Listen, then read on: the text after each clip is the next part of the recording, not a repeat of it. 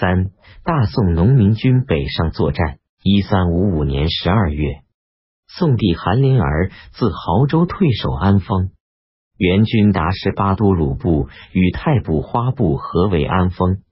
一三五六年十月，赵军用部攻下淮安，杀镇南王封罗普化，接受大宋号令。大宋军在淮安设立行中书省，命赵军用部将毛贵由海盗攻打山东。开展外线作战，以解安丰之围。一三五五年二月，毛贵攻陷胶州，杀元金枢密院石托欢。三月，攻破莱州，占据宜都。山东郡邑都为农民军所占有。一三五六年，东崔德、李武部进取关中，被察罕铁木儿部战败。次年初。崔德、李武部重整军兵，进攻商州，攻武关，直去长安，兵逼坝上，关中大震。袁廷即命察罕铁木儿、李思齐驰援关中，大宋军盛文玉部也在此时渡河，攻占曹州。大宋军东西两路进取，打破了元军围攻安丰的计划。元朝急调太部花军祝卫辉分兵守山东，达什巴都鲁部进兵曹州。一三五七年六月间，大宋丞相刘福通等面对农民军胜利进军的形势，指挥全军分道前进，北上作战。刘福通自率主力大军进攻汴梁，西路军由白不信、大刀敖、李喜喜等率领。攻取关中，与崔德、李武部会合。中路军由袁胜文玉部下的师泽、号关先生、潘成、号破头潘、冯长旧、沙刘二、王世成等率领进攻怀庆，深入山西、河北，指向元朝的京城大都。东路军由毛贵率领，自山东北上，向大都进军。浩浩荡荡的红巾军几路并进，高举战旗，上写“虎奔三千，直抵幽燕之地，龙飞九五，重开大宋之天”，掀起了北上灭元的战斗高潮。攻占汴梁，刘福通率领大军北进。七月间，原驻守黄河一兵万户田丰叛元降宋，元归德知府林茂。万户石、公权等也向大宋农民军投降，大宋军因而打通了北渡黄河的通道。八月间，刘福通军攻下大名，在由盛文玉部已占领的曹州和蒲州西向进攻魏辉。魏辉是通往大都的重镇，达什巴都鲁和子伯罗天木儿部在此驻守，农民军逼近。十月间，元朝又增派之枢密院是达里麻失礼领兵增援。刘福通率领农民军与元军激战，各路元军都被击溃。达里麻失礼败死，达什巴都鲁兵败，退驻石村。元朝指责他顽寇失机。十二月，达什巴都鲁在军中忧愤而死。达什巴都鲁军是元军镇压农民军的主力，达什巴都鲁兵败而死，对元朝是一个沉重的打击。农民军声威大振。至正十八年（一三五八年）正月，元朝诏令达什巴都鲁子伯罗帖木儿为河南行省平章，总领其父元管军马。二月，田丰军攻陷元济宁路。东昌路。三月，刘福通军攻魏辉，被伯罗帖木儿击败。田丰部攻下义都路。四月，攻下广平路。五月，刘福通军攻打汴梁，原汴梁守将竹真弃城逃跑，大宋军进驻汴梁城。汴梁是北宋的首都，农民军打着重开大宋之天的旗帜。开进汴梁，影响是巨大的。刘福通攻占汴梁后，随即自安丰迎来宋帝韩林儿，以汴梁为都城，建造宫室，并设置丞相、六部、枢密、御史等官署。又在江南、山东设置行省，颁发符印。大宋政权以灭元复宋为号召，一时之间，巴蜀、荆楚、江淮、齐鲁、辽海，以至甘肃等处，农民起义以军四起，拥宋灭元，声势浩大。在农民军胜利的形势下，原河南行省平章周全据怀庆路叛元，投附刘福通，率怀庆民众渡河。入汴梁，刘福通命周全领兵攻打察罕帖木儿占据的洛阳城。周全在城下追寻不进，刘福通斩周全。西路进军大宋农民军的西路军，由白不信、大刀敖、李喜喜等率领，在一三五七年十月攻下兴元，北上凤翔。察罕铁木儿、李思齐部由陕州、国州来袭，宋军退走四川。不久，又进兵秦陇，进据巩昌。一三五八年二月，白不信部再攻凤翔，察罕铁木儿既诱农民军合围凤翔，元军自两翼夹击，城内守军响应，白不信军大败。四月。察罕铁木儿、李思齐部又与陕西行省兵联合攻打巩昌李喜喜部宋军，李喜喜败退入川。中路进军大宋中路军避开屯驻张德的援军，绕到山西北上。一三五七年九月，自曹州攻下临川，闰十月攻下潞州。一三五八年二月。杀刘二扫地王不攻下晋中重镇济宁、太原，北进大同，被察罕铁木儿部将关宝劫回。三月，王世成部攻下晋宁、临汾，又被察罕帖木儿部下夺去。大宋丞相刘福通命官夺、潘城两军分道出绛州、沁州、于太行、汾上党，进而攻大同。代州等地，纵横数千里。四月间，李喜喜不败退入川后，察罕帖木儿留下部分军兵屯潼关，自率大军东返，屯驻文喜。官铎部因大宋毛贵部在北方受阻见后，被迫南撤。官铎部与察罕帖木儿的援军在晋南南山相遇。官铎部众伏兵败退。九月，官铎部南攻保定，不下，北上大同，远至塞外兴和诸郡，成为远离主力的孤军。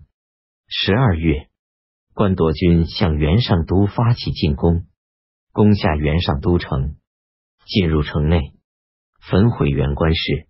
上都是元朝两都之一，农民军出其不意。攻下上都，远近震动。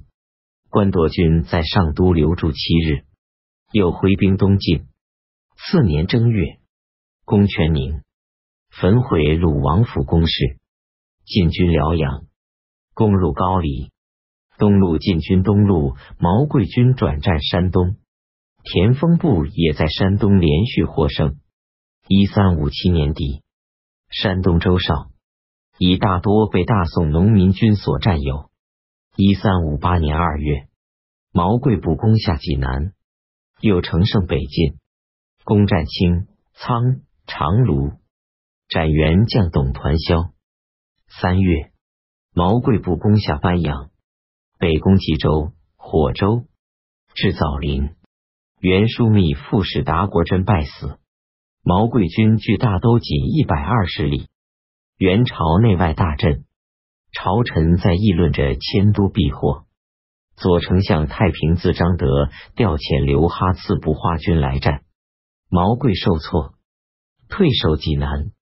大宋军在山东设义都等处行中书省，毛贵行省事，设置官署，又立宾兴院，选用元朝官吏，并在莱州设置屯田，进行建设。大宋军的失败。一三五七年，当大宋军北上作战时，东南的张士诚却投降了元朝。方国珍在一三五六年降元之后，元朝又加封他为行省参政，命方国珍领兵攻打张士诚。张士诚迎战于昆山，七战七败。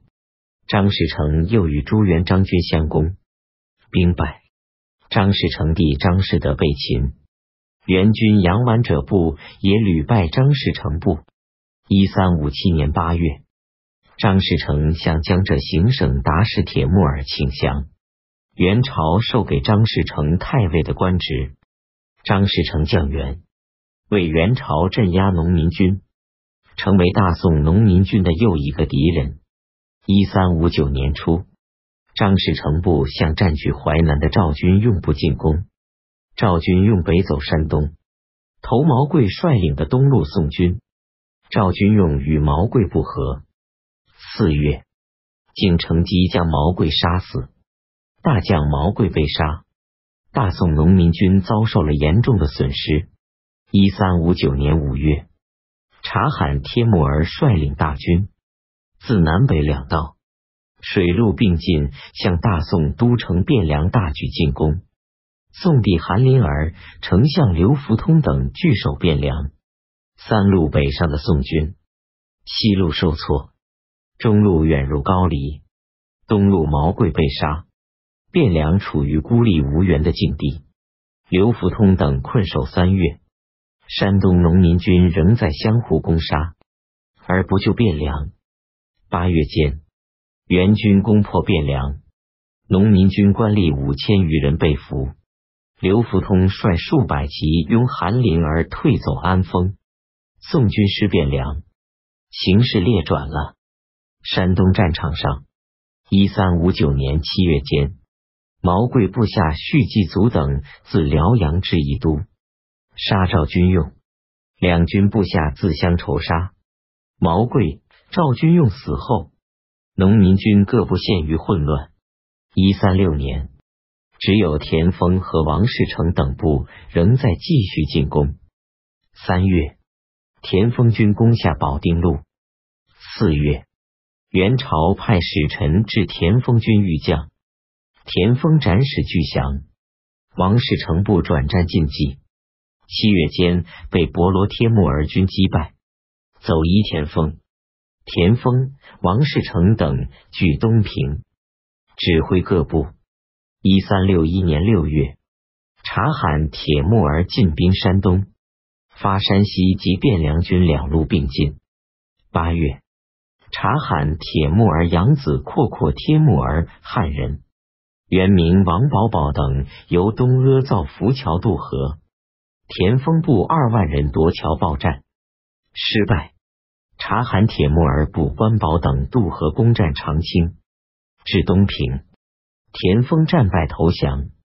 王世成及地州余宝、东昌阳城等部农民军相继投降。察罕铁木儿进兵济南，攻为三月，农民军济南守将刘归降元，山东地区全被元军夺去，只有一都一城。仍由农民军陈挠头部据守，声援安丰的大宋。原在陕西的李武、崔德部未能与白不信等西路军会合，李喜喜等败退入川，李武、崔德成为无援的孤军。一三六年，曾一度向西发展，攻占宁夏、灵武等地。一三六一年五月。李思齐部向四川进兵，李武、崔德部向李思齐率领的援军投降。宋军中路官夺潘城，杀刘二部，转战高丽。一三六一年九月，高丽各路军反攻开京，官夺杀刘二等败死。潘城率残部逃回辽阳，被元军俘虏。一三六一年冬。察罕铁木儿攻下济南后，即移兵围攻农民军陈柔头部据守的义都，援军列营数十，百道并进，陈挠头据城坚守，援军围攻半载，不能攻下，投降察罕帖木儿军中的田丰、王世成建议都固守，援军疲弊，合谋杀察罕帖木儿。一三六二年六月。田丰、王世成请察罕帖木儿观察营垒，察罕帖木儿至田丰营，王世成赐死察罕帖木儿。田丰、王世成率部入义都城，再投宋军。察罕帖木儿自起兵以来，一直是元朝依持镇压农民军的主要的地主武装。察罕帖木儿被杀，朝中大震。顺帝随即任命阔阔帖木儿继领副兵，攻打义都。阔阔帖木儿围攻义都，又达五月之久，城守易固。陈挠头遣使向安丰刘福通求援兵，刘福通自安丰领兵来援，中途被元军击退。一三六二年十一月，元军决地道入城。大宋农民军领袖陈柔头等在据守一年后被元军擒捕，押送大都。田丰、王士成被阔阔帖木儿杀死继父。农民军在山东的最后一个据点也丢失了。韩林儿、刘福通在安丰驻守抗元，到一三六二年底已坚持三年有余。这时。北上的各路军已先后丧失，东起自宜、西越关、陕，都被元军和地主武装夺去。安丰城中粮饷不济，至于人相时，仍坚持据守。一三六三年二月，降元的张士诚派部将吕真向安丰进攻，安丰兵少粮尽。宋帝韩林儿与刘福通派遣使者向朱元璋部求援，吕真攻破安丰，刘福通力战牺牲，朱元璋领兵来援，救出韩林儿，拥至滁州。小明王韩林儿以宋帝名义。加封朱元璋为大宋中书右丞相。刘福通是元末农民战争的首先发动者，他拥戴韩林儿。建立大宋，组织农民军发展到数十万人，红巾军咸镇中原，给予垂死的元朝统治以沉重的打击。在建都亳州后，内部失和，杀戮尊道，又由于战略的错误，刘福通命各路军匆忙北上，被元军拦腰截断，各个击破，致使大宋军由胜而败。终于全军覆亡，但刘福通点燃起义烈火，坚持战斗十余年，英勇抗敌，至死不屈，功绩是巨大的。